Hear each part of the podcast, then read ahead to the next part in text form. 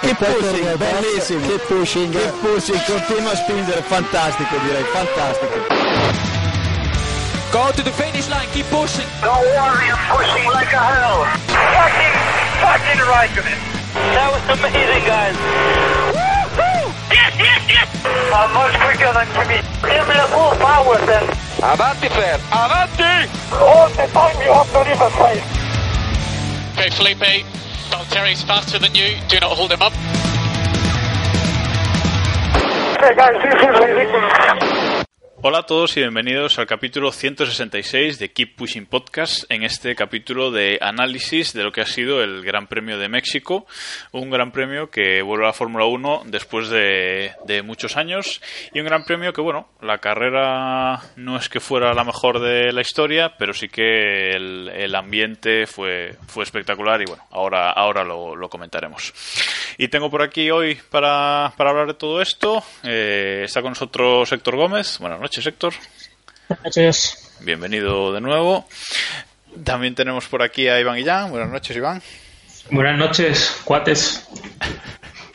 Y también tenemos por aquí a Diego Otero. Buenas noches a todos. Me despierto después de la siesta del domingo. ¿Picaway o no Picaway, Diego? Eh, eh, mira, no, no, no vamos a adelantar comentarios. No vamos a adelantar acontecimientos, ¿no? Bueno, bueno pues nada, vamos a empezar comentando esta, esta carrera en el nuevo Autódromo Hermanos Rodríguez, que no sé si le han cambiado el nombre, por cierto. No sé, leí algún comentario, pero yo creo que sigue llamando igual, ¿verdad? Si no me equivoco. Supongo que sí. Sí, yo no- sé a quién le, a quién le leí que, que le habían que le habían quitado los hermanos Rodríguez, pero bueno, luego leyendo por Eh, ahí. creo que ahora lo llaman Hermanos Rodríguez Barcelona. Sí, Cataluña. Barcelona, Cataluña, Adolfo Suárez, ¿no? DF, sí, sí, sí, sí, sí. Bueno, coñas, coñas aparte, vamos a empezar analizando qué nos parece este nuevo circuito. Un nuevo circuito sin la curva peraltada, eh, que lo ha sustituido en su lugar esas espectaculares gradas, ese, ese estadio que se ha montado en, en, en las últimas curvas de, la pista. Ah, así que bueno, ya que Héctor no estuvo la semana pasada, voy a empezar por él. ¿Qué te parece este nuevo circuito? La verdad es que a mí no, no me gusta mucho el circuito. eh, un circuito muy estrecho. Vimos sí velocidades bastante rápidas, que eso bueno, siempre da un poco también de, de vidilla, pero para mí es un circuito muy prescindible, la verdad. Al menos hay afición, que en otros circuitos que tienen un poco más de calidad o son más anchos, no hay afición y bueno, eso también se nota. Pero vamos, lo que es el trazado a mí no me gusta nada. Más de 140.000 personas estuvieron viendo la, la carrera en directo ahí el, el domingo. Y bueno, dices que el circuito que no es nada espectacular. La verdad es que tiene algunos detalles, como, o quiere tener algunos detalles, como esas, esas enlazadas, esas largas rectas, pero no acaba de cuajar, ¿no, Iván?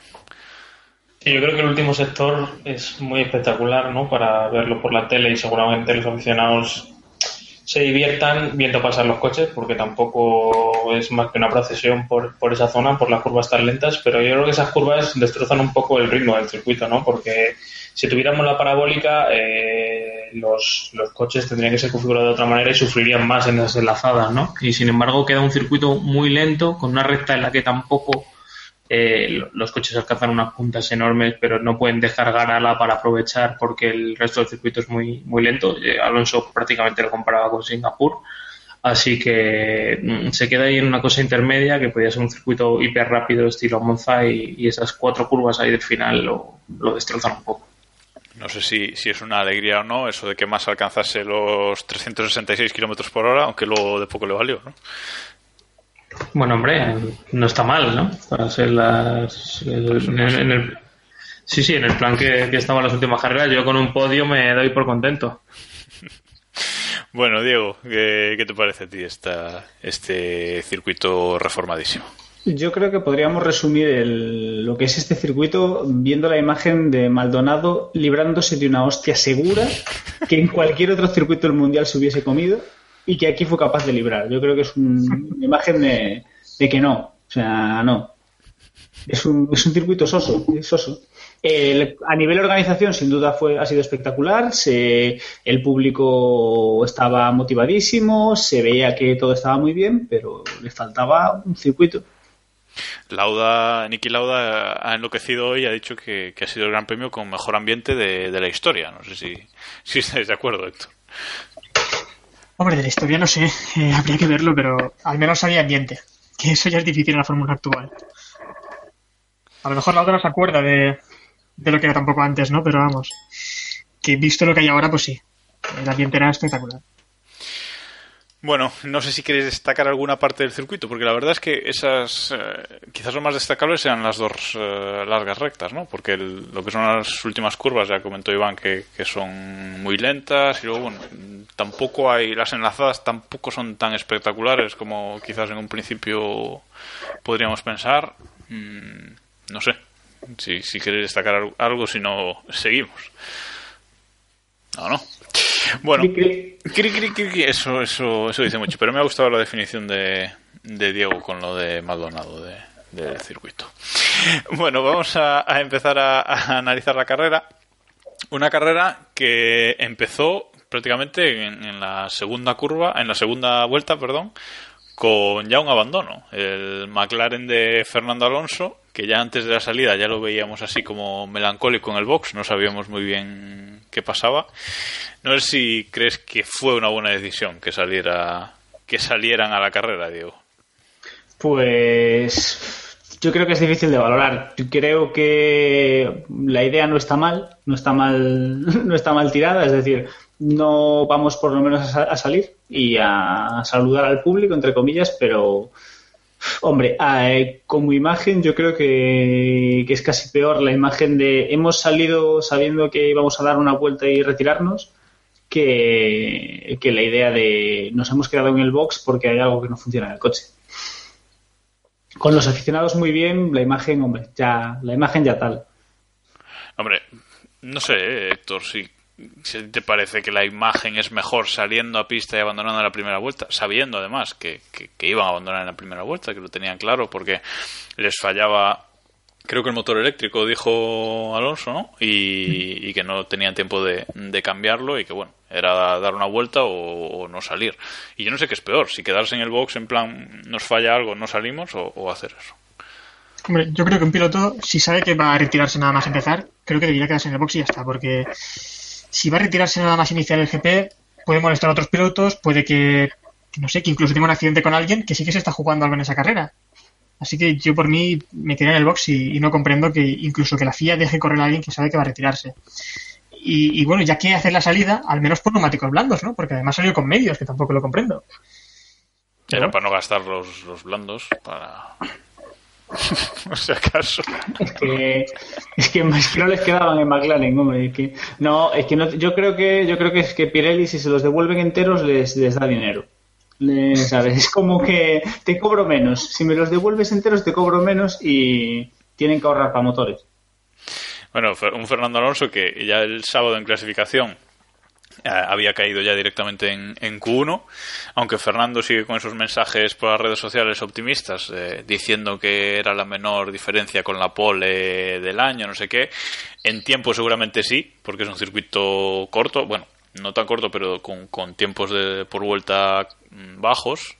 Eh, pero en porcentaje salía por ahí una estadística, creo que, que la retuiteaba David Plaza, que bueno, no, no hay color, no iba. Sigue, sigue muy lejos, ¿no? Sí, es más o menos la, que... la, misma, la misma tendencia del año, ¿no? Han recortado un poco, pero bueno, llega otra carrera y están más lejos. Es cierto que en este circuito eh, eran muy competitivos de la parte intermedia, ¿no? En la parte de curvas lentas. Incluso hubo un momento, creo que fue Vettel quien adelantó a Baton y le aguantó ahí dos o tres curvas bastante bien. Pero claro, la recta eh, morían de una manera casi ridícula, ¿no? contra cualquier rival. Y claro, eh, en análisis sector por sector es un poco engañoso, ¿no? Porque un coche lo, lo, reglas para el circuito completo, ¿no? Y, y, tomas ciertos compromisos que pueden hacer que ganes un tiempo en esa parte y puede hacer que ganes un, que pierdas un tiempo en otra. Y es el conjunto lo que se tiene que valorar. Al final no es mala señal, ¿no? De que, de que tengan la, el potencial para, para estar al ritmo de, de otros equipos de mitad de parrilla pero bueno, tampoco es para echar campanas al, al vuelo, ¿no? Y bueno, no he comentado nada de, de, lo del domingo, a mí me, sorprende muchísimo, ¿no? Que, que en qué momento se dieron cuenta de que, de que el coche no iba a aguantar, eh, por qué eso no se, no se cambió, por qué salió si sabía que, que no iba a aguantar, no sé. Eh, me suena más a lo que a lo que Alonso dijo en principio, ¿no? De vamos, queríamos probar a ver si aguantaba un poco más que a, que a bueno que aquello que, que al final soltó de, de, para complacer a los espectadores no sé para Sí, bueno. los espectadores le importan poco a cualquier equipo de Fórmula 1 Claro, eso, eso tiene más sentido, porque además lo de salir con, con los medios es que no hay por dónde cogerlo, ¿no? Si quieres hacer simplemente la salida, pues pon los blandos y, y haz algo. No sé, intenta adelantar a 4 o 5, ¿no? No, y, y además el mensaje de, de radio de Alonso de cuando se va a retirar también no es un mensaje de, en plan, sabíamos que lo íbamos a retirar, sino, bueno, estoy perdiendo potencia, tal, ¿qué hacemos? Y ya le dicen que, que retire el coche, ¿no? Pero no era en plan, bueno, venga, vamos para adentro que ya cumplí, ¿no? o sea, era un mensaje de radio pues que, que no parecía indicar lo que luego Alonso dijo. Pero bueno, bueno, vamos a dejar la parte baja de la parrilla y vamos eh, de vuelta a la cabeza ya que este fue otro gran premio eh, que ha acabado con, con doblete de, de Mercedes, eh, siguen dominando, doblete a, a 14 segundos de, del tercero. Y bueno, es una. Este fin de semana, Rosberg ha convertido una pole en victoria, que eso es algo que, que no se ve muchas veces. Eh, el sábado Hamilton no, no pudo con él, los dos apretaron, pero Lewis se quedó ahí a, a dos décimas de, de Rosberg y el domingo, aunque Hamilton eh, siguió apretando y apretando, pues eh, finalmente Britney, aunque le dio un viento, hubo un momento de la carrera que, que le dio un viento, eh, consiguió, consiguió mantener la, la, primera posición. Diego, ¿cómo valoras esta victoria de Britney? Pues yo, yo voy a valorarla como seguramente la valora Hamilton. Ganó porque a Hamilton no le dejaron jugar como él quería pero más allá de más allá de eso a ver ha hecho hizo un gran un gran GP hizo tu, eh, hizo la pole dominó de principio a fin no cometió muchos errores para ser Rosberg y, bueno en general bien. La, verdad está muy bien. Es dice mucho de él que haya sido capaz de firmar un gran premio tan bueno cuando ya no se juega nada en el mundial bueno, miento, se juega el subcampeonato se juega con el subcampeonato, ¿no? Con, con Betis, cierto, cierto. Lo que iba a decir. Eh, ¿Un golpe sobre la mesa o simplemente.? Bueno, no digo que Hamilton le haya dejado ganar, porque no le ha dejado ganar, pero bueno. Pero Mercedes a lo mejor sí, ¿no? Sí, y ha sido más bien un gran premio tranquilo, ¿no? En Mercedes, me, me parece a mí, Héctor. Sí, hombre, después Hamilton también decía que Mercedes quería que estaban un poco cariñosos, ¿no? Con, con Rosberg o alguna cosa del estilo. Pero bueno, y yo en la carrera creo que Mercedes hizo bien en esta ocasión, porque ¿para qué, para qué también quieren arriesgar? Meten a sus dos pilotos en boxes, aunque tal vez no hiciera falta, cambian neumáticos y así aseguran un doblete que, vamos, eh, no creo que lo pudieran haber perdido, pero vamos, así no hay duda de que van a llegar los dos a, a terminar la carrera en las primeras posiciones. Y después, bueno, una carrera siguen bastante... Tan, siguen tan sobrados que pueden hacer un, una parada extra con respecto al resto y no hay mm, problema. Claro, no, y eh, aún así creo que consiguieron 15 segundos de ventaja, ¿verdad? Sí. Sobre el resto de pilotos. Sí, sobre Vamos, el así... Y, y, lo que comentabas también antes, que el Rosberg finalmente logra una victoria después de cuatro poles consecutivas. Que eso ya es. Pero bueno, una carrera bastante sólida de Rosberg y, y la verdad es que creo que el mejor de la carrera. Y aún así cometió otro error en pista, ¿no, Iván? Eh, cuando estábamos un poquito con la coña de, del viento de la anterior carrera, pues aquí cometió un error, que menos mal que Hamilton también cometió otro, y, y, y mantuvo el liderato, pero no deja de, de ser extraño. Sí, eso es. Eh, yo creo que tanto en Austin como aquí ninguno de los dos ha hecho carreras espectaculares, ¿no? Eh, ambos han cometido errores. Yo eh, te acabas dando cuenta de esto cuando empiezas a pensar en los puntos del mundialito, ¿no? Particularmente, eh, en que piensas en muchos pilotos que a lo mejor han hecho una carrera en la que no han cometido errores grandes y, tanto Hamilton estuvo un poco errático en el ritmo eh, en ciertas condiciones en Austin, aquí cometió algún error, tampoco fue capaz de, de, sostener el ritmo con Rosberg para ser una amenaza real. Y, Rosberg igual ha, cometió un par de errores en, en Austin le costó la, la carrera y, en, y, y aquí no, no le no le llegó a costar más de que un susto, ¿no? Y bueno, me da la sensación de que, de que eso, que los dos eh, están teniendo errores, pero a pesar de ello, Mercedes eh, destaca sobremanera, ¿no? El ritmo que llevaban en, en la primera parte de carrera, que estaban prácticamente doblando, eh, tenían una previsión de doblar hasta el sexto o el séptimo, me parece increíble, ¿no? O sea, es, es un dominio aplastante que a veces se ve oculto por ciertas cosas, en esta ocasión no. No, no, o sea, hacer una parada ahí innecesaria, podemos eh, decir, y aún así ganar con 15 segundos de ventaja, pues bueno, dice. Yo creo que también en, en la situación de que Rosberg iba adelante y iba intentando escaparse de Hamilton, que a, a veces en otra ocasión a lo mejor Rosberg va segundo y no intenta tanto eh, achuchar tanto a, Hamilton, o Hamilton va primero y va contemporizando un poco el ritmo que lleva para, para contenerse, ¿no? En esta ocasión los dos iban prácticamente a tope, ¿no? Y Hamilton volvió a ser Hamilton en esta carrera, porque como decías, iba presionando a tope para pasar a, a su compañero, eh, pero había una cosa curiosa, no sé si es por, por el aire más fino que, que hay en, en- en México, como, como se comentó todo el fin de semana. Un, un- comentario que me gustó mucho es que los equipos eh, estaban usando prácticamente los alerones traseros de, de Mónaco y tenían el agarre de, de Monza, como se llevaran los de, los de Monza, ¿no? Es- eso dice mucho de las condiciones eh, atmosféricas ¿no? de- del circuito.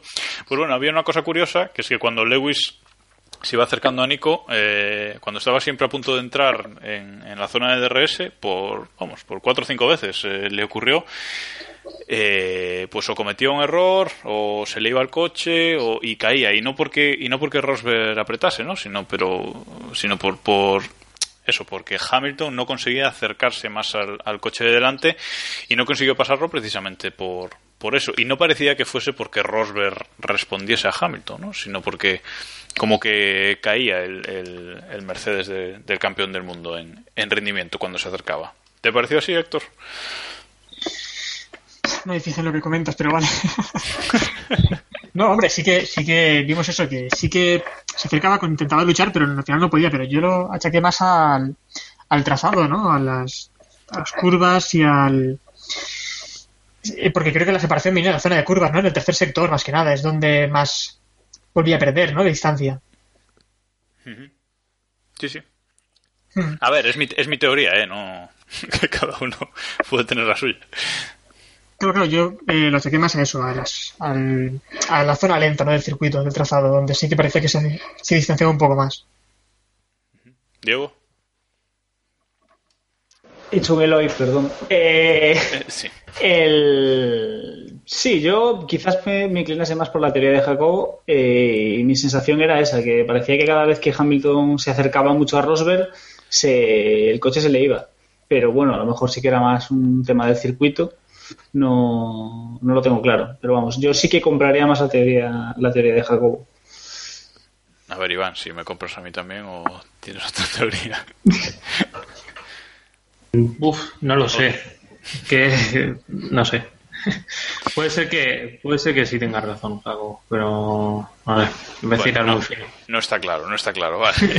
bueno, pues otra otra otra cosa sobre Hamilton y es que Hamilton, aun habiendo ganado ya el campeonato y aún habiéndolo ganado tres títulos, habiendo te- teniendo tres títulos le da igual, él siempre quiere ganar y en esta carrera eh, vimos al Hamilton más Hamilton cuando por dos vueltas estuvo negándose a entrar en, en boxes, eh, en esa parada innecesaria, entre comillas, que, que comentábamos, después de que Rosberg ya hubiera parado. Y para mí que en Mercedes se pusieron un poco tensos, ¿no, Iván?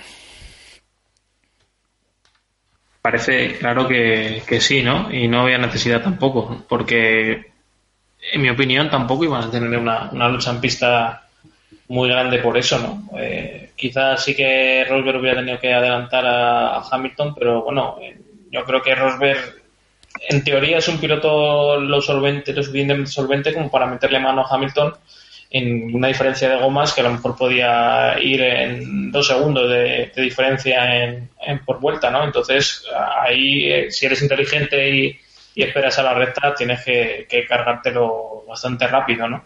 A lo mejor ellos no confiaban tampoco en, en eso, querían asegurar y no querían tampoco perturbar a Rosberg con, con una cosa con una cosa así, ¿no? Que a lo mejor se podía eh, pensar como una afrenta, ¿no? Como que le estaban dando otra estrategia para ver si le batía. Pero bueno, al final esto son carreras, ¿no? Eh, no, no podemos esperar siempre la ayuda o siempre ser políticamente correcto, ¿no? Pero lo, lo que es muy sorprendente es que a pesar de haber ganado el título del mundo, una carrera después Hamilton no se fía de su propio equipo. Es una barbaridad. A mí eso me volvió muy loco. Yo creo que Siempre, siempre desconfía. Yo creo que Hamilton se lo veía venir. Yo creo que Hamilton, después de cómo quedaron las cosas en Austin, sí que se esperaba, entre comillas, que lo que, lo que dijo luego, ¿no? Que el equipo le hiciese unos cariñitos a, a Rosberg. Entonces él cuando de repente vio que le dijeron entra y dijo, ¿por qué? Si esto, si esto va bien, si mi coche va bien, pues yo entiendo que, que estaba, bueno, un poco la bosca detrás de la oreja. Y igual que es perfectamente justificable que Mercedes defienda su doblete y no se metan en peleas, pues podemos también recuperar la eterna discusión cuando en la época de Red Bull, cuando tenían el título incluso ganado y seguían haciendo estrategias de equipo y demás y nosotros decíamos, pero joder, ya lo tienes todo ganado, has ganado el título, has ganado el título, el título de pilotos, el de constructores, deja tus pilotos correr. Pues hombre, ¿no dijo Mercedes que iban a relajarse y dejar un poco más a sus pilotos correr? Pues a lo mejor podrían haberlo hecho. Que yo si fuese jefe de equipo no lo haría, pero como aficionado me gustaría. Vale, eh, bueno, eh, al final todo todo acabó bien, no, no pasó nada extraño y bueno, celebración en el podio y lo que sí, lo que sí que, que me gustaría destacar, no sé si visteis la rueda de prensa posterior a, a la carrera en la que Hamilton hace una mención así un poco oculta al viento, ¿no? Haciéndole así, metiéndole un poquito una puya a Rosberg después de lo de, de lo de Austin, no sé si lo visteis, pero es un momento curioso. Hay por ahí un vídeo en, en What the Fuck F1, no, sé cómo se llama exactamente la, la página, pero vamos, es curioso. Decir, Sí, se nota cierta tensión entre ellos, bueno, cierta, se nota muchísima tensión entre ellos, que no sé a qué cuento viene, ¿no? Lo entendería más el año pasado, ¿no? Porque este año Hamilton no sé por qué tiene tensión con Rosberg si le está pasando la mano por la cara cada fin de semana. Y Rosberg al final eh, es lo que hablábamos la semana pasada, ¿no? Ahora es cuando te das cuenta de que no vas a ganar el mundial. Eh, después de 15 carreras y estando a 50, 60, 70, 80 puntos de, Estando de tu peleando, compañero. estando peleando el subcampeonato. Claro, Sí, sí. es que es como si es como si Weber se mosquea el día que Vettel gana el campeonato en Bélgica. Pues no tiene mucho sentido, ¿no? Sí, es un poco, es un poco raro, no sé. No, no sé ese pique que hay ahora ya hasta que gana, hasta que uno de los dos gana oficialmente el mundial, sí, pero bueno, una vez ya con todo ganado ya y aún encima con una victoria de, de Rosberg hay, hay poco que, que discutir, ¿no? Pero bueno, vamos a ver cómo cómo transcurren las dos carreras que, que quedan entre ellos y bueno, seguro que, nos seguimos divirtiendo.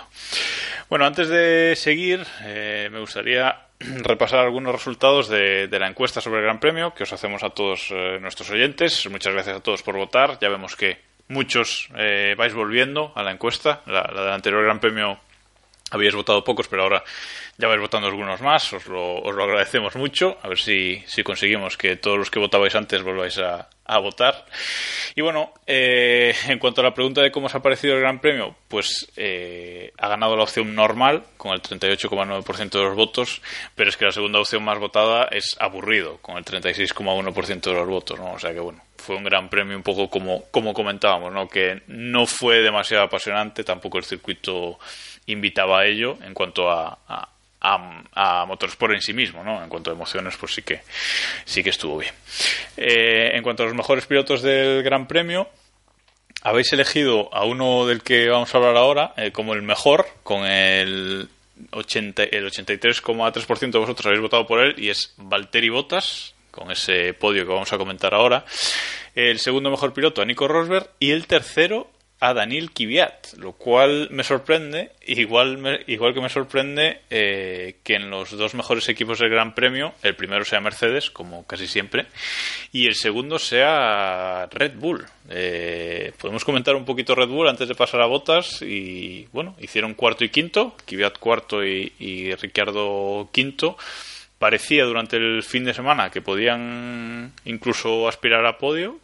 Luego en carrera parece que se desinflaron un poquito, pero eh, finalmente, pues bueno, se quedaron ahí a las, a las puertas del podio. A mí personalmente me, me sorprende, no sé si a ti, Iván, te sorprende esto de que han votado nuestros oyentes.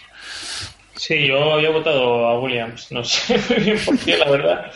Pero sí, ah, es a este voto único que tiene aquí, vale, vale. No.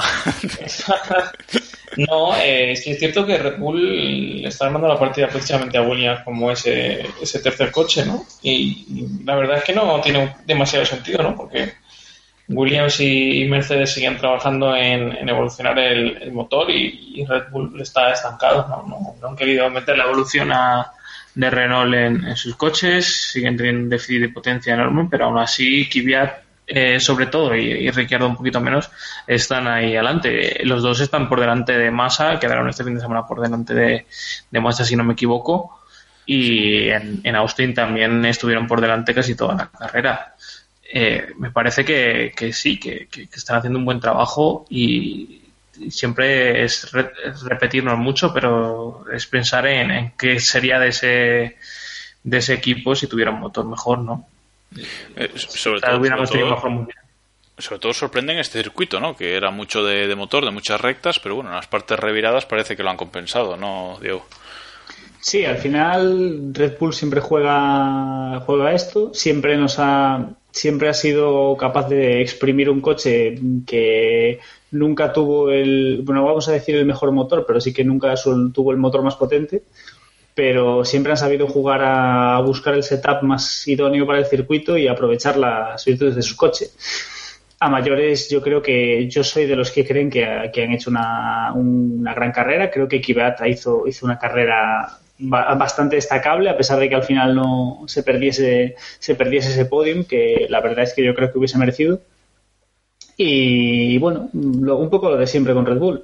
Lo, el, si mañana, si el día de mañana tienen un, un buen motor, volverán a arrasar. Si siguen con el motor que tienen o se pasan a Honda, pues simplemente arrasarán a McLaren. Un motor Dacia igual para el año, ¿no? Eh, sí, eh. Parece que el Renault Red Bull Dacia que comentaba David Sánchez de Castro por Twitter, a ver si, si se hace realidad o no, bueno, ya, ya lo veremos en las, en las próximas semanas. Bueno, vamos a hablar ahora sí de, del piloto que nuestros oyentes han votado como el mejor de, de la carrera, que, que es, quizás también sea un poco sorprendente, ¿no? Que es eh, Valtteri Bottas, que acabó tercero, un nuevo, un nuevo podio para él, un gorrito mexicano de Pirelli para él. Y bueno, en una carrera, pues bastante buena de, del finlandés, en la que salía sexto y tuvo que superar a los, a los dos Red Bull y, bueno, también al, al Ferrari de Vettel, pero en otras circunstancias. Y con esa, sobre todo con esa venganza sobre, sobre Kimi, ¿no? De, de lo de, de lo de la última carrera. Y bueno, ¿cómo viste a Bottas, Iván? Yo creo que escucha el podcast, ¿no? Porque ya hablamos el otro día de, de lo de Kimi. No, bromas aparte, una carrera sólida, ¿no? Por fin. Las últimas carreras habían estado un poco grises, tanto Bottas como Massa, uno de los dos había destacado.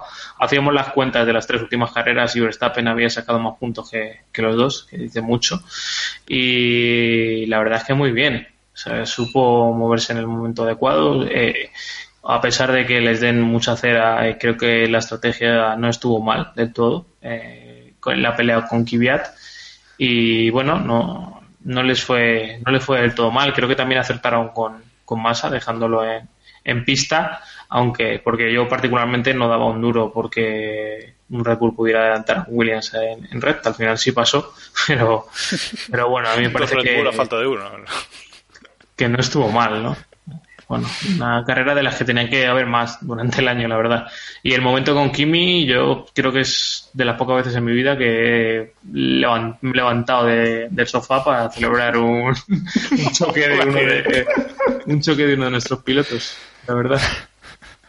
Bueno, la verdad es que pudieron salir los dos eh, bastante mal parados, pero bueno, al final eh, esta vez le tocó a Kimi, ¿no? Digo. Pues sí, la verdad es que un gran premio más salió bastante retratado y, bueno, yo solo, solo nos queda esperar que o él o Ferrari entren en razón y, y vuelvan y dejen el, el año que viene ese asiento libre para alguien un poco más con un poco más de ganas o con un poco más de no sé de ritmo. Yo creo que yo he sido alguien que ha defendido a Kimi mucho en su, en su momento, pero a estas alturas yo creo que lo único que le queda es coger la puerta e irse a, a descansar y a cuidar de su hijo, porque vamos, las carreritas que nos está dando últimamente, madre de Dios, macho. Solo le falta... como- No, No, termina. No, Decía- solo iba a decir que solo le falta llevar un McLaren para terminar de redondearlo. McLaren malos ya le ha tocado eh, llevar. eh, no, os iba a preguntar que cómo veíais el, el incidente. Si veis culpa de alguien o si creéis que es un incidente de, de carrera. Hombre, pa- a ver, para mí es incidente de carrera y me parece bien que los comisarios no lo hayan sancionado, pero es una acción para mí exactamente igual a la de Vettel en, en la salida, ¿no? Es, eh, no te puedes cerrar totalmente contra el vértice cuando llevas al lado ya más de medio coche de- del rival, ¿no? Tienes que dejar, decía De La Rosa en la retransmisión de, de Antena 3, metro y medio, pues bueno, un metro y medio por lo menos, ¿no? Aunque te tengas que salir un poquito de, de pista, pero por lo menos que tengas algo donde meterte, pues si no tienes que recortar la curva completamente. Entonces, para mí Yo es- creo que es, que es incluso peor, ¿no? Porque la salida eh, al final es una salida de muchísimos coches juntos y puedes tener más margen, menos margen, ¿no? Para, para moverte y más facilidad para... Pero si vas a una lucha con un piloto, yo creo que hay que respetarse el uno al otro. Sí, no, decía, decía en el tipo de, en el tipo de trazada que hace, que hace sí. Ferrari, no, pero evidentemente tienes razón. En la salida siempre tienes que mirar a más sitios y aquí, pues bueno, Kimi sabía que iba luchando con Botas, eh, lo sabía totalmente y bueno, Botas cogió el sitio y Kimi le cerró y bueno, eh, para mí evidentemente es más culpa de, de Kimi, pero bueno, también entiendo que no que no se haya sancionado. No sé, Diego, si piensas igual. Yo, yo creo que yo creo que es un incidente de carrera, sin más. Sí, quizás Kimi tenga más culpa, algo más de culpa, porque al final es el que se cierra en la curva, pero bueno, yo creo que es un incidente de carrera, un incidente de, de carrera y menos mal que, que no lo han sancionado, porque ya si empezamos a sancionar a estos niveles podemos meternos en una en una dinámica muy muy jodida. Sí, últimamente los comisarios están, según mi opinión, ¿no? bastante bien en ese sentido, ¿no? De, de dejar correr bastante. No sé si, si opináis lo mismo. Llevan unas cuantas carreras que, que bueno, que dejan correr. Sí, no está mal, no está mal. A mí lo único que no me gusta de eso es el, lo del- el, el típico debate de los límites de la pista, que a mí me revienta bastante. A mí lo de Vettel, por ejemplo, de la primera vuelta, que no sé si habéis visto el vídeo, eh, que va pinchado y se va, salta cuatro o cinco curvas sin dar ningún intento ni siquiera de meter el coche a la trazada. O sea, eh, saltándose el... que vamos, si llega a haber un, un camino interno en plan Para Interlagos mete, se mete por ahí. O sea, es que eso me parece que, bueno, eh, darle un toque, decir cinco segundos más en tu próxima parada y ya está. Para eso están esas sanciones que, que no son tampoco demasiado importantes, ¿no? Y, por ejemplo, con Sainz también, que, que, que se salió largo y se cruzó una, una curva y lo dejó pasar a, Pérez cuatro vueltas más tarde para luego cogerle el rebufo en la siguiente curva. O sea, a mí esas cosas sí que me, me, me, me dan bastante por saco, ¿no? Y que, porque sobre todo creo que no, que no son, no son juzgables, ¿no? O sea, es así y punto. O sea, tú no puedes hacer eso y punto. Y llevas una sanción, ¿no? Sí, lo de los límites de la pista, la verdad es que deberían regularlo mucho más. Lo decía Alonso por la radio en su única vuelta en este Gran Premio, ¿no? Decía, Vettel está recortando todo el circuito, ¿no? Y luego vimos el vídeo y, bueno, recorta las dos S las dos S completamente, las hace rectas y luego llega al estadio y recorta, recorta la curva también. O sea, bueno, no sé. Eh, vale que iba pinchado, pero bueno, es cuestión de ir más lento y hacer el circuito, ¿no? Digo. Sí, sí, al final los, los límites son los mismos para todos y el ir pinchado tampoco te justifica el, el que vayas saltándote, saltándote curvas. De todos modos, la, al final, para mí lo único culpable son los incompetentes que diseñan los circuitos y, de- y hacen circuitos en los que puedas rodar por, fuera de pista más rápido casi que rodando por dentro, dentro de pista. Es decir, volvemos a los problemas de siempre. Si ahí tienes una puzolana de grava, no te preocupes que no va a cortar pista ni Cristo. Pero bueno, yo lo decía también, yo lo decía también David la semana pasada, que comentaba que la FIA no hace normal ni abrir una puerta, ¿no? Y aquí lo hemos vuelto a ver, como la normativa es que un poco, pues bueno, la FIA, tampoco vamos a hablar más de, de ellos. Sí, que los que- canteros, tampoco los llamas por su nombre que igual se, se ponen. Tensos. Bueno, eh, vamos a acabar de, de hablar de, Ferrari, fe- que Ferrari abandonó con, su, con sus dos monoplazas, ni siquiera eh, clasificó uno de ellos, eh, y es algo que a Ferrari no le pasaba desde, desde el Gran Premio de Australia de 2006. ¿no? En, en 2009, en el Gran Premio de Australia de 2009, es cierto que también abandonaron los dos coches, pero bueno, uno de ellos eh, al menos sí clasificó. Pero es que aquí eh, ninguno de los dos se ha clasificado por el bueno por el encontronazo de Kimi, del que ya hemos eh, de Kimi con botas, del que ya hemos hablado. Y luego Vettel, que aparte de ese pinchazo en, en la salida, eh, hizo un gran premio para olvidar, ¿no, Héctor? Hombre, para olvidar, yo tampoco diría para él, dijo, olvidar. él dijo al final de la carrera que hizo un trabajo de mierda, así literalmente. o sea. No, hombre, pero sí, ya viene también por lo, por lo ocurrido antes, ¿no? Pero quiero decir, una vez empiezas tan mal el Gran Premio y tienes ya ese problema del pinchazo, a partir de ahí es que tienes que, que conducir también así, ¿no? Arriesgó demasiado, eh, sobrecondujo y, y ocurrió lo que ocurrió finalmente. Pero vamos, al menos eh, fue un Vettel agresivo y uno que, al que no estamos tampoco muy acostumbrados, ¿no? Porque en temporadas anteriores no ha tenido tal vez esas luchas, en pocas carreras le hemos visto luchar así tanto. Así que a mí me gustó. Leía a José de Celis por Twitter, un gran betelista, eh, que Vettel necesita, tras, tras el pinchazo, ¿no? que Vettel necesitaba un safety car para, para remontar y bueno, para, para poder eh, compactarse y, llegar al grupo. Y lo acabó provocando él, Diego. Sí, bueno, no le salió un poco mal la jugada, ¿no? Yo creo que a lo mejor no, no fue consciente de que había un fallo en ese plan, pero, pero bueno, eh, bien por hacer una carrera agresiva, pero un poco un gran premio de mierda. de Vettel.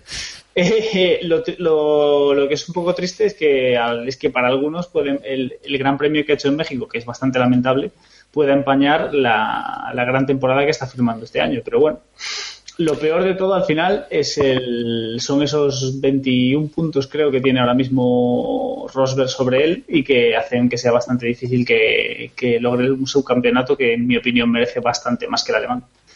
Efectivamente, eso es lo que, lo que iba a comentar, que solo desmerece por la posición en, en el Mundial, ¿no? Ahora Rosberg tiene 272 puntos por 251 de, de Vettel, quedando dos carreras, bueno, es difícil, va a necesitar eh, un abandono de, de Nico por lo menos, o Tendremos que encomendarnos a Maldonado. te- bueno, pues ya sabes, eh, un fajito de billetes y ya arreglado. O sea, no, tampoco, tampoco hay, hay problema. Y, y bueno, estaba viendo ahora la clasificación y es curioso, ¿no? Que, que dos pilotos que últimamente están luchando tanto en pista entre ellos como Bottas y Raikkonen están separados por tres puntos, ¿no? Veremos, veremos cómo, cómo acaba, cómo acaba la cosa. ¿Algo que comentar sobre la carrera de, de Vettel, Iván, antes de avanzar? Bueno, que mejor tener tres fallos gordos en, en un mismo gran premio que, que repartirlos, ¿no? No sé, me recordó un poco a, a esas carreras que tenía Schumacher a veces cuando ya estaba el campeonato perdido y él como que se desmotivaba o no sé, o no, no tenía ese chip competitivo al, al 100% sino al 90% y hacía un desastre de, de carrera. Eso lo veíamos de vez en cuando, por lo menos una vez al año y a Vettel le, le pasó. Bueno, no sé, no viene, no creo que le venga que le venga mal, ¿no? De vez en cuando, eh, no sé, poner en resalto eso, ¿eh? ¿no? Eh, al final pone en resalto el resto de, de carreras, ¿no? Se está hablando mucho de, de toda esa racha sin abandonar que llevaba y del buen año que, que ha hecho, ¿no? Eh, hay que ponerlo en su contexto y ya está, fue un cero de carrera, pero bueno, es una más, ¿no? Y al fin y al cabo lleva, creo que son 12 podios esta temporada. Ah, O sí, sí. que, bueno, que evidentemente hay que ponerlo en contexto, una mala carrera, pero bueno, eso no, no debería desmerecer todo, todo el año que ha hecho. Bueno, y dejando a, Ferrari atrás, eh, nos toca hablar de Sergio Pérez, el, el héroe local que decía en, tras el Drivers Parade que nunca va, nunca va a olvidar esta, esta carrera, ¿no? Pasase lo que, lo que pasase después. Eh, él salía en parrilla noveno, acabó la carrera octavo, fue un poquito de, de más a menos, creo, en, en- durante la carrera, pero bueno, cada vez que pasaba por el estadio se caía, ¿no? O sea que, que bueno, supongo que, que disfrutó igual, eh, usó una estrategia, no sé si conservadora o agresiva, no sé cómo, cómo clasificarla, Héctor, de aguant- aguantar mucho tiempo con, con esos neumáticos que al final no, no le funcionó. Sí, yo me partía, ¿no? Con su mensaje por radio, ¿no? Puedes aguantar con los neumáticos y ahí hipermotivado, ¿no? Y con una confianza que, que, bueno, era ¿Cuánto puedes aguantar? ¿Cinco? vale, vale. A lo que queráis, ¿no? Él contestó, sí, lo que, lo que pidáis, ¿no? No sé. Sí. Por esa parte vi un, a un Sergio Pérez muy motivado, pero bueno, al final eh, Hulkenberg lo superó en carrera y, si no me equivoco, también en calificación, ¿verdad? No, en Así que bueno, también hay clasificación que... no. En clasificación salía Hulkenberg justo detrás. Justo detrás, vale, sí. Pero vamos, eh, eso mismo, hizo una buena carrera, pero vamos, Hulkenberg estuvo también de nuevo por delante del, del mexicano, a pesar de ser su gran premio de casa. ¿De nuevo? Ahí, deja a Héctor que reivindique. Llega reivindicando que sí, que como debe ser. que es mejor no mirar la clasificación del mundial que españolar. bueno, Iván, algo que decir sobre, sobre el mexicano, que, que sin duda disfrutó, ¿no? Pero hizo una carrera luego un poquito a la contra y quizás Sí. acabó en los puntos gracias a Verstappen. No sé si lo ves así. Intentó hacer un Pérez, ¿no? Y bueno, Eso. se quedó ahí una carrera regular, ¿no? Sobre todo, yo creo que le, le enfadó la. Le enfadó la. O sea, le, le- la empañó ese, ese final, ¿no? Eh, justo terminar detrás de tu compañero de equipo, uf, es un poco. La foto queda un poco fea. Pero bueno, no está mal, ¿no? Al final es su sitio, ¿no? Eh, si todos dijéramos a- a final de. a principio de año cómo iban a quedar.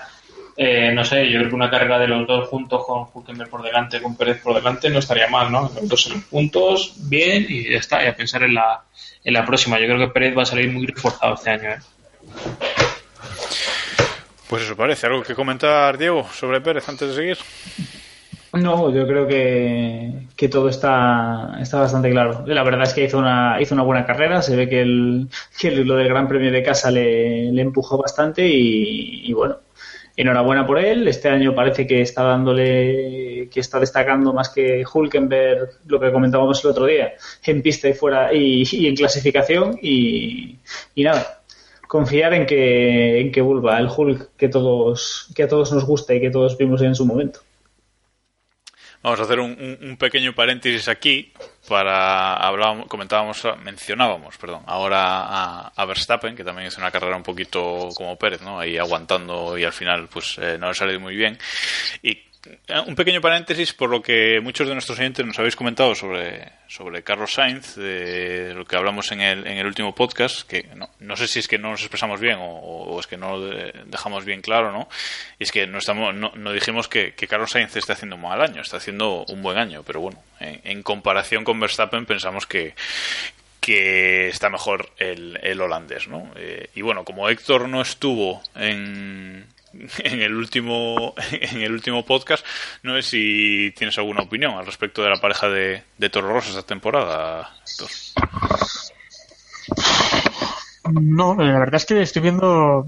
A mí sí me parece mejor también que lo está haciendo Verstappen, pero Carlos Sainz está haciendo carreras muy muy buenas. A lo mejor en los resultados finales tampoco se nota, pero pero los dos bastante consistentes y merecen una o dos temporadas más para, para demostrar lo que valen. Pero bueno, no nos parece que, que Carlos esté haciendo una mala temporada, ¿no? Que es lo que, bueno, muchos nos decís y ya digo, no sé si es que no nos expresamos bien o, o qué. Pero bueno, ahora No sé, no sé qué parte de, de, de Sainz está haciendo un año cojonudo, notable y demás, que fueron frases literales que dijimos, no sé, ¿entendió? Pero bueno, oye, Bueno, eh, entraremos otra vez al trapo con esto cuando esté David, evidentemente, porque esto es lo que a David le, le mola, ¿no? Pero bueno, hoy, hoy lo vamos a eso. dejar ahí. David viene ¿Cómo? por eso, nada más. ¿eh? Sí. Sí, de, lo, de lo de la carrera quiere pasar. ¿eh? hoy no está, hoy no está porque hoy va camino a Valencia, ¿no? Sí, tenía ahí un. Acomodado tenía en un este fin de semana. Algo con Sí, le he puesto una cama aquí en Valencia para que se quede, sí, sí. Sí, sí. Sí, algo, al- algo dijo, sí. Bueno, pues comentado esto sobre, sobre Sainz, ya estamos acabando de, de comentar el Gran Premio. Simplemente nos quedan un, un par de cosas. Y es que, bueno, mencionamos antes a McLaren, sobre todo a, Alonso, pero hay que comentar el carrerón lamentable del McLaren de Baton, no por Baton en sí, sino por el ridículo que, que hizo el coche eh, siendo pasado y repasado en las largas rectas de, del hermano Rodríguez eh, con una facilidad pasmosa, ¿no, Diego? Pues sí, es un poco. Pero bueno, tampoco creo que sea algo. No sé, yo creo que a estas alturas hablar del rendimiento de McLaren ya es un poco. Hombre, pero fue mucho más sangrante que en otros Gran Premios, ¿no? Por lo menos por televisión. Igual es que el realizador quiso quemarse aquí en este Gran Premio, no lo sé. No sé, yo no, no lo vi especialmente, no sé.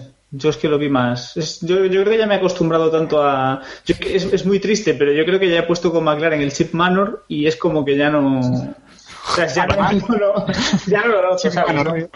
Además de las 70 posiciones de sanción que ya vaya acumuladas. A ver, realmente, realmente es. Que es como acabó la carrera a, a 100 puestos de, de Britney, o sea, O mínimo. sea, dice, dice mucho, no, no, o sea, dice mucho de Baton que saliendo, la, saliendo en la posición que 100 más o menos de parrilla acabase 14. Es que, vamos a ver, el hombre es Hay que poner las cosas en contexto. di que sí. Claro, es que- Volvamos a lo de siempre. Increíble. Bueno, pues eh, y otro, otro tema que, que nos falta por comentar es ese bravo volardo de la entrada del pit lane en el medio y medio de la pista que yo no sé que aguantó toda la carrera, eh, no todo el fin de semana, porque creo que, no sé si fue Botas que se lo llevó puesto el viernes o, bueno, no recuerdo quién fue, pero alguien se lo llevó puesto el viernes, pero aguantó como un campeón toda la, toda la carrera. Y no sé si pensáis que eso podía haber sido incluso peligroso, ¿no? Cómo estaba situado el volardo, Iván. Sí, el Volardo demostró más fiabilidad que McLaren de Alonso. Eso, Y esto es como lo de Chilton, ¿no? Still fatter than Chilton y still more reliable than Alonso. Eh, en fin, yo creo que, que sí. A mí me da mucha mala espina cada vez que veo un comisario cruzando la pista para quitarlo porque uf, un mal cálculo, un coche que va a otro ritmo, etcétera, algún día lloramos una desgracia, pero bueno. Oye, se- habrá que pensar que lo tienen bien calculado.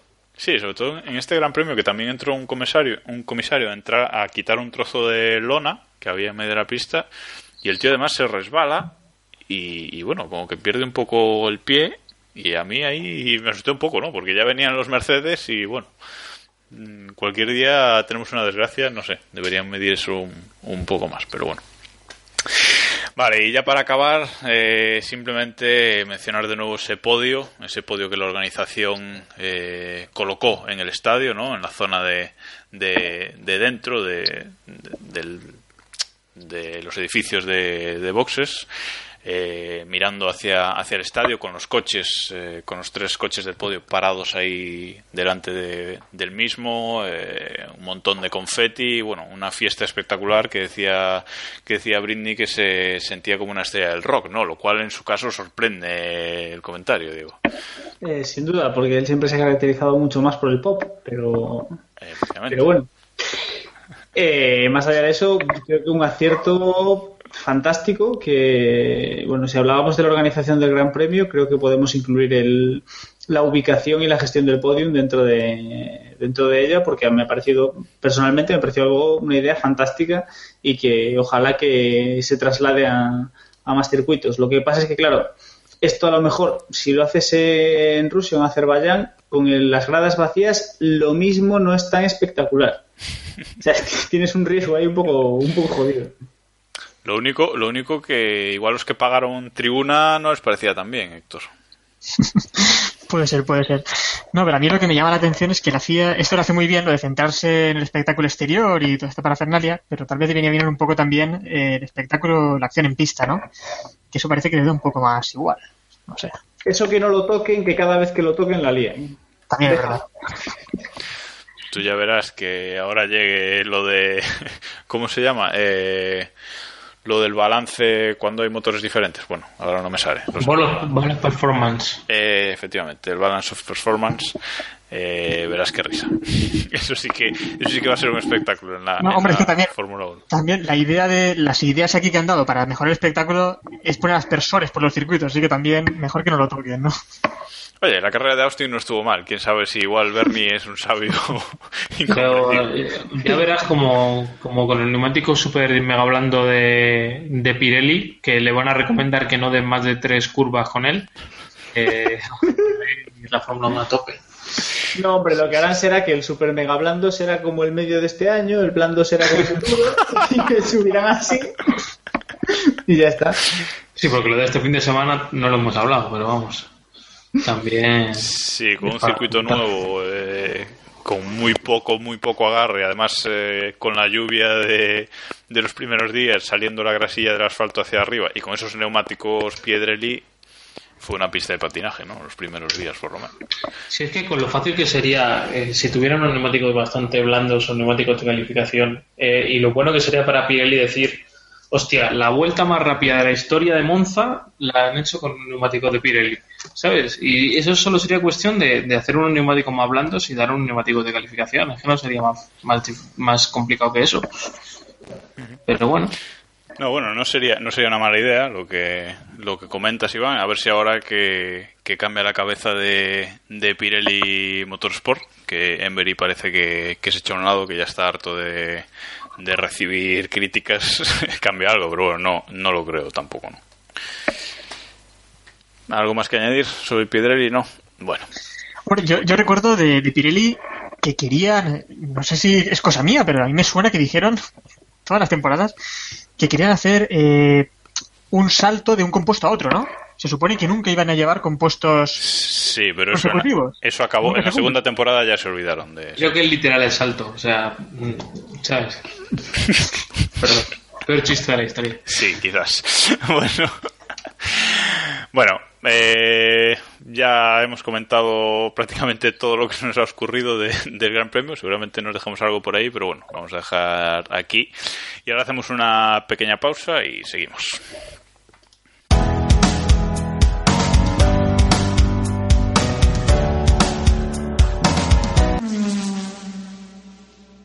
Vamos ahora a, a dar nuestros puntos en el Mundialito. Ya sabéis que damos 3, 2 y un punto a los pilotos que nos han parecido los mejores del Gran Premio y menos uno al que nos ha parecido el peor. Vamos a empezar como la semana pasada por el menos uno. Eh, Iván, ¿a quién le das tu menos uno?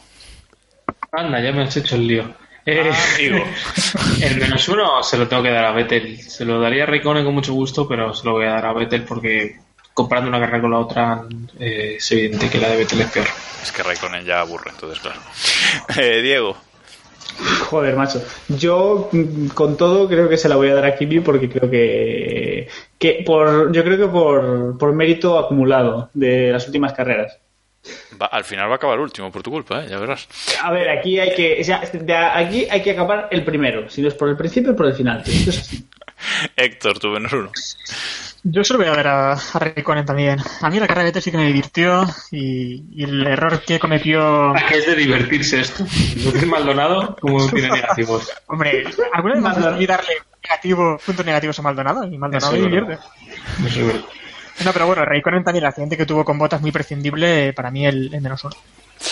Bueno, pues yo, por no hacer más sangre, se lo voy a dar a, a, Vettel también, que también me parece que es un gran premio para olvidar y un gran premio que se lleva algún menos uno, que también se llevó en Bahrein, por cierto, pues se lo voy a, a dar a él. Vale, vamos ahora sí con los 3, 2 y 1. Iván, tus mejores pilotos del gran premio. Tres Kvyat, dos Rosberg, uno Botas. Dos Rosberg, madre mía, estará emocionada. Y uno Botas. Joder, macho. Tú me puedes dejar respirar al pobre. Vale, uno para Botas. Eh, eh, Diego. Eh, Iván me acaba de pisar vilmente los puntos, así que voy a decir tres Kvyat, dos botas y uno Rosberg. Por cambiar. Vale, uno Rosberg. Vale, eh, Héctor. Venga, pues tres puntos para Rosberg, dos puntos para Kvyat y el punto para botas. O sea, no habláis de Kvyat en todo tal y ahora... Bueno. ¿Me has Vale. preguntado por él? No, no, no. Ah, no digo nada. No digo nada. Vale, pues... eh, hmm, no sé, me lo habéis puesto complicado. Vale, yo le voy a dar los tres a botas. Venga, ¿por qué no? Eh, Carrerón, hay que dárselo. Los dos a los dos a Rosberg. Y le voy a dar uno a Pérez, que bueno, por ser la carrera de casa tampoco, tampoco lo hizo mal. Y de esta forma, el mundialito queda con Hamilton, que sigue liderando con 126 puntos. Este Gran Premio no se ha llevado nada. Vettel segundo con 88 y Verstappen sigue tercero con 60 puntos. El cuarto que sube hasta ahí esta semana es Kvyat con 22 puntos. La diferencia con el podium es eh, palpable. Y por abajo, pues habéis puesto último a Raikkonen con menos 9 puntos, eh, pero bueno, sigue ahí Maldonado con menos 8 que a ver qué a ver qué pasa en, en los dos grandes premios que, que quedan. Repasamos también los premios de nuestros oyentes, eh, los premios que, que, le dais cada semana a, a los pilotos de, del Gran Premio. Eh, habéis votado por el bandera negra al peor piloto de, del Gran Premio a, por Sebastian Vettel. El 50% habéis votado a, a Sebastian. Y la siguiente opción ha sido Raikkonen con el 38,9% de, de, los votos. Así que bueno, bandera negra general a, a, a Ferrari y en particular a, a, Sebastian Vettel. Luego, el premio Mansell al piloto más pasional agresivo del Gran Premio, hay un empate técnico entre Bottas y Lewis Hamilton. Así habéis votado exactamente lo mismo, con un 22,2% cada una de, de, las opciones. Así que... Pero ahora le doy yo un voto aquí y desempata. Eh, sí, las matemáticas ya tal. ¿No? bueno, así que ya veremos a quién se lo damos, eh, definitivamente. Y el premio PROS al más inteligente calculador del Gran Premio eh, se lo habéis dado a Nico Rosberg eh, con el 55%. 55,6% eh, de, de los votos. Así que bueno, eh, no cambia nada en esta, en esta clasificación de premios particular que, que tenemos, estos premios que habéis dado hoy, eh, porque sigue Hamilton con 8 Prost, Verstappen con 8 Mansell y Maldonado, que sigue ahí con sus 5 banderas negras. ¿eh? Está, ahí, está ahí complicado el tema. No, está, no está decepciona mucho, eh, lleva mucho tiempo bajando el nivel. Este sí, la verdad es que hace tiempo que no nos acordamos de, de, él, ni de nadie de su familia, ni nada. Entonces, bueno, sí que, sí que decepciona un, un pelín. Bueno, y vamos uh, a acabar repasando el mundialito. Eh, el mundialito no, que eso ya hemos repasado. La Liga Keep Pushing, esa liga de Autosport, ese GP Predictor que tenemos, esa liga particular de los eh, que escucháis, eh, Keep Pushing Podcast. Que bueno, esta semana ha sido bastante lamentable en general las puntuaciones, tengo que decirlo. Pero bueno, sigue liderando la liga David Izquierdo con 1071 puntos. Sube a la segunda posición Davichuski con ciento, con 1040 puntos que se ha acercado ahí hay, lucha hay lucha por el, por el, liderazgo. Y ha bajado a tercera posición Gilles Forever que tiene 1033 puntos. Eh, el que más puntos ha hecho este fin de semana ha sido BTM Racing que ha hecho nada más y nada menos que 139 puntazos por los 20 que ha hecho un servidor, por, por ejemplo, por decir algo. Ha acertado eh, 6 de las eh, 10 posiciones eh, de la carrera, ¿eh? con lo cual, bueno, felicidades a él. Y en la liga particular de los miembros de este programa, eh, vuelve a su posición Iván, segundo, con 978 puntos. Y Samuel sigue tan pancho con 1014 puntos liderando. Nos va a ganar, no sé cómo, cómo lo veis. Pero ha hecho trampa. No sé, si, no sé no cómo, es, pero ha hecho trampa. No sé si Héctor tiene alguna palabra que está en 704 puntos cuando todos ya hemos superado los 900. Es que creo que, creo que no cambia la apuesta desde hace. El resto está pasando por Alonso, ¿verdad? sí, sí, creo que con está primero en las apuestas, pero bueno. Habrá que ponerse y intentar superar a Samuel, ¿no? Yo no sé, quedan dos grandes premios. El liderato de la Liga Keep Pushing sí que está emocionante, pero el nuestro me parece que, que nos va a pasar la mano por la cara a Samo si, si lo traemos. Si, si Hombre, tenemos la ventaja de que él no la va a cambiar, entonces podemos jugar con eso. Sí. Igual nos sale peor. Nunca Solo sabes. tenemos que sobornar a algún piloto. Bueno, en la última carrera se, se hace una apuesta en contra de la suya y a ver qué pasa. Arriesgando a tope a un Raikkonen en Soki. Bueno, pues eh, vamos a acabar con el programa aquí por hoy. No sé si tenéis algo más que comentar, si creéis que nos hemos olvidado de, de algo, de este gran premio. ¿O no? De Felipe Nasser, seguro de, que David. No, Fred, Fred para los amigos. bueno, pues nada, ponemos eh, punto y final al, al Keep Pushing 166. Ya sabéis que, que si queréis contactar con nosotros podéis hacerlo a través de nuestro blog keeppushing.wordpress.com que ahí tenemos todos los capítulos podéis descargarlos de ahí si queréis. Eh, también nos podéis mandar un email a keeppushingf1.gmail.com y estamos en las redes sociales Google Facebook y Twitter. En estas dos últimas somos KP Podcast. Y sobre todo en Twitter es donde donde más eh, respondemos. Que por cierto ni nos hemos olvidado habíamos eh, preguntado por Twitter si alguien tenía preguntas para este programa y si queréis las contestamos ahora rapidito, que solo tenemos dos, la gente se, se ha enterado tarde. ¿Os parece, sí? Vale, vale. Venga, dale. Bueno, solo tenemos, ya os digo, solo tenemos dos. Tenemos una de arroba smurfdeu que nos dice, ¿Kimi va a lograr inflarle tanto las narices a Ferrari como para que le anulen el contrato de 2016? Diego, ¿crees que hay esperanza para Ferrari en 2016? Creo, creo que si a estas alturas Ferrari, o sea, cre- creo que, que no, o sea, no. Pues Ferrari, si- siendo como es, no lo va a hacer. Debería, sin duda, pero no. Vamos a tener Kimi en Ferrari 2016. Entre otras cosas porque tampoco tienen otro sentar ahí a estas alturas. Perdón. Acaba de renovar, acaba de renovar con Force India. Sí, como si eso importase. Bueno, Bueno. Pero corre, corre para Porsche, tío, es la competencia. Vale. Eh, y la otra pregunta que tenemos es de arroba dinsube10, eh, que la va a contestar Héctor, que dice, ¿ha nevado ya en Abu Dhabi o como Alonso no quiso ir a Mercedes, le evi- la evitó situando su gorra sobre el país?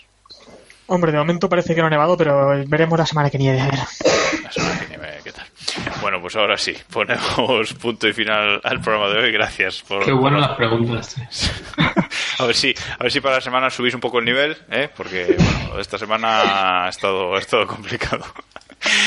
Y nada más por hoy. Muchas gracias por escucharnos. eh, muchas gracias a los que habéis aguantado durante el parón y nos seguís escuchando. Eh, es cierto que hemos perdido, os hemos perdido a muchos, pero bueno, esperamos que, que vayáis eh, regresando poco a poco. Así que gracias a los que seguís ahí. Y la semana que viene seguramente no haya programa, o quizás sí, pero bueno, para después del Gran Premio de Brasil seguro que, que estaremos por aquí. Así que muchas gracias de nuevo a todos y ya sabéis, keep pushing. There is a star that lights the road. Will it take me to the end? Well, I don't know. But for one last time, I'll take this ride and just drive. I wanna be the only one to make it to the light.